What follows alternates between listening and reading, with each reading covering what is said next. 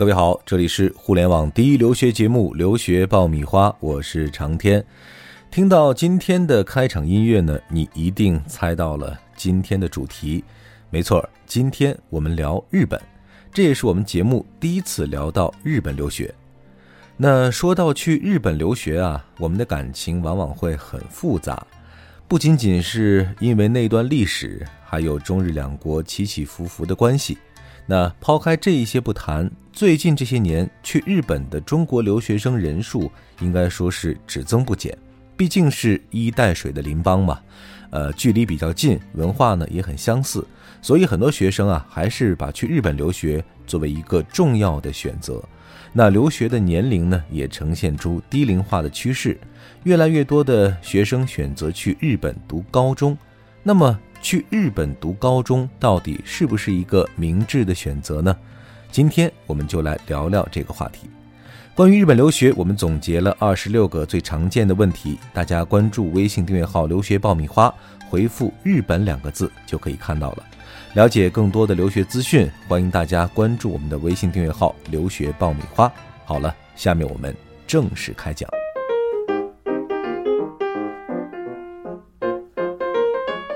那自从日本提出了到二零二零年接受三十万留学生的计划之后呢，今年从年初到现在啊，日本政府是陆续出台了很多与这个计划相关的一些具体的实施方案。那日本高中留学和往年相比啊，这个热度是猛增，能够申请的日本高中学校也比前几年是增加了很多。那么去日本留学读高中到底有哪些优势呢？下面我先简单的给大家来分析一下。那第一个优势呢，就是在国内高中在读的学生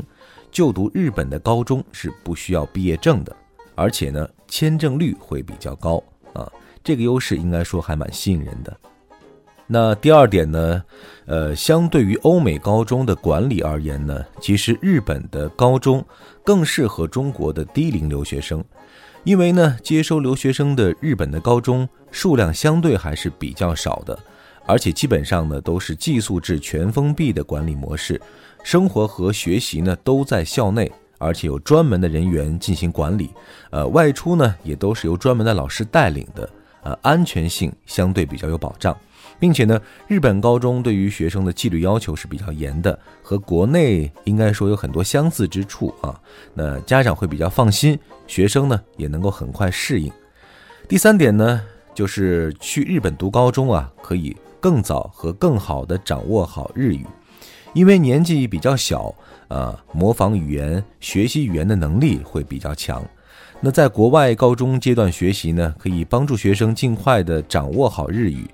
如果在国内要达到同等的水平呢，呃，可能你必须要到正规的日语系本科毕业才可以，而且呢，呃，把日语当做工具来运用的这种能力，可能还比不上这些在国外读高中的孩子。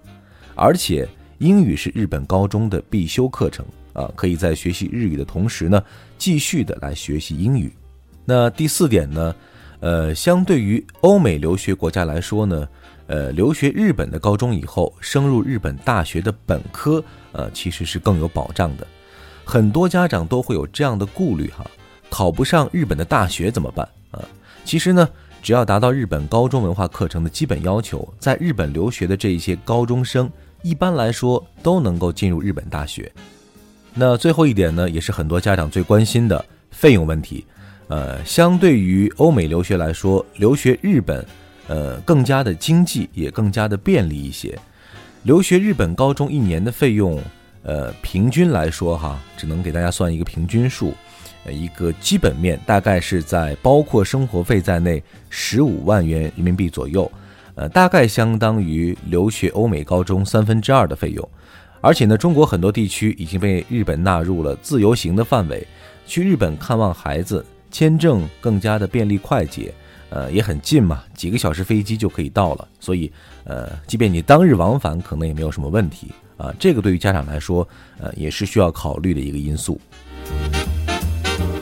那既然确定了留学的目的地，接下来的问题就是怎么来选学校哈。相对于欧美留学来说呢，大家对于日本的学校，特别是对于日本的高中，可能了解的没有那么的深入和透彻。那怎么去选日本的高中学校呢？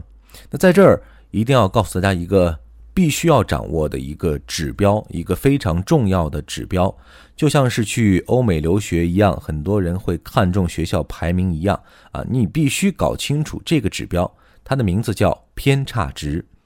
什么是偏差值呢？每一所日本高中学校啊，每年都会有一个精确的偏差值。这个偏差值越高的学校啊，表示学校的生源越好，这个升学能力也越强。所以这个偏差值呢，是衡量日本高中好坏的一个呃非常呃具有重要意义也很量化的一个标准。那这个标准呢，在网上是很容易查到的啊，在网上你一搜就可以搜到一些比较知名的日本高中学校的这个偏差值的信息。那一般来说呢，偏差值在七十以上的日本高中，呃，大概相当于呃国内的省级重点中学；那偏差值六十五分以上的日本高中呢，相当于国内的市重点；那偏差值在五十五分以下的日本高中呢，大概就相当于国内的。普通高中啊，所以说了解到了这个偏差值信息，呃，你对于即将要选择的这个学校，应该就会有一个大致的实力的一个判断。高中生申请日本留学，呃，因为自己的日语水平有限，所以呢，大部分学生首先会选择进入日本的语言学校来进行过渡，然后再考入理想的大学。所以说呢，呃，选高中很重要，选择一所适合自己的语言学校，对于这些高中毕业生来说也非常的重要。那么，我们该怎么选呢？那在这儿呢，也提供给大家几个选择的时候可以参考的因素。呃，首先是要确定自己想去留学的城市，一般学生呢都会选择东京啊，因为。东京最繁华，而且日本有名的大学基本上都集中在东京，还有东京周边的地区，并且呢，打工非常便利。当然，如果你有亲友在日本的话呢，也可以选择亲友所在的城市，然后呢，再挑选当地比较好的学校。那第二点呢，是要选择注重文化课升学指导的学校。在日本，如果想升入理想大学的话，仅仅日语好是远远不够的。那必须在留学生试验考试当中取得优异的成绩。那这个考试呢，主要是文化课知识的考试，大概相当于我们国内的会考。一般国内的高中生参加这一类考试还是比较容易的。所以说呢，在选择这个语言学校的时候，不仅学校要有良好的。日语的教学条件，而且呢还要设有文化课程啊，比如说地理啊、历史啊、数学啊等等，可以让学生在学习日语的同时呢，啊不松懈啊，也不忘记提高自己其他课程文化课的水平。那第三点呢，就是尽可能选择有针对高中生的班级啊，因为很多语言学校呢会将高中生、本科生，甚至以就业为目的的学生放在一起来学习。那这个会在一定程度上影响高中生的成长啊！你比如说，本科毕业生可能是以打工为目的的语言学习，上课不会那么认真听讲啊，或者说以研究生论文为主要复习内容，对文化课不屑一顾，这种学习氛围呢，很容易会影响到高中生的学习和生活习惯，所以在选择语言学校的时候，一定要慎之又慎。最后，我们来讲一讲，如果要申请去日本读高中的话，这个时间应该怎么来安排？要做这个时间规划，我们要首先了解一下中日两国教育的这个学制的不同哈。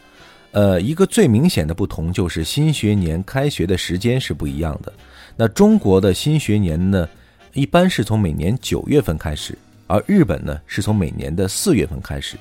中国的初中毕业时间是每年的六月。而想要升入日本高中的话呢，就要等到第二年的四月，中间会有半年的等待时间。所以说，为了不让已经确定去日本读高中的学生荒废学业，有一些日本高中呢已经采取了一些变通的办法。呃，比如说，呃，当年九月就将中国的学生先招进学校进行日语学习，通过半年学习呢，使中国学生能够具备一定的语言基础。然后在第二年四月再正式编入日本的学生班级来上课。所以呢，对于现在在国内高中在读，并且希望去日本留学读高中的学生，呃，我们有这样的一个时间方面的一个建议哈。呃，第一呢，就是在一年级学习的过程当中，抓紧时间学习日语，一年半以后呢，进入日本高中。第二呢，就是经过半年的日语强化学习，直接就读日本的高一。那按照这样的过程呢，相对于高中毕业之后再去日本留学的学生，你大概能够节约最少一年的时间。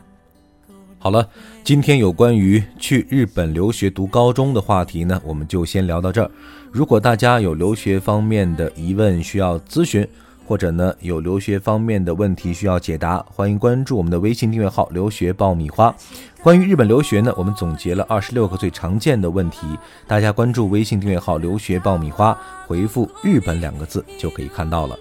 这里是互联网第一留学节目《留学爆米花》，再一次感谢大家的收听，我是长天，我们下一期节目再会。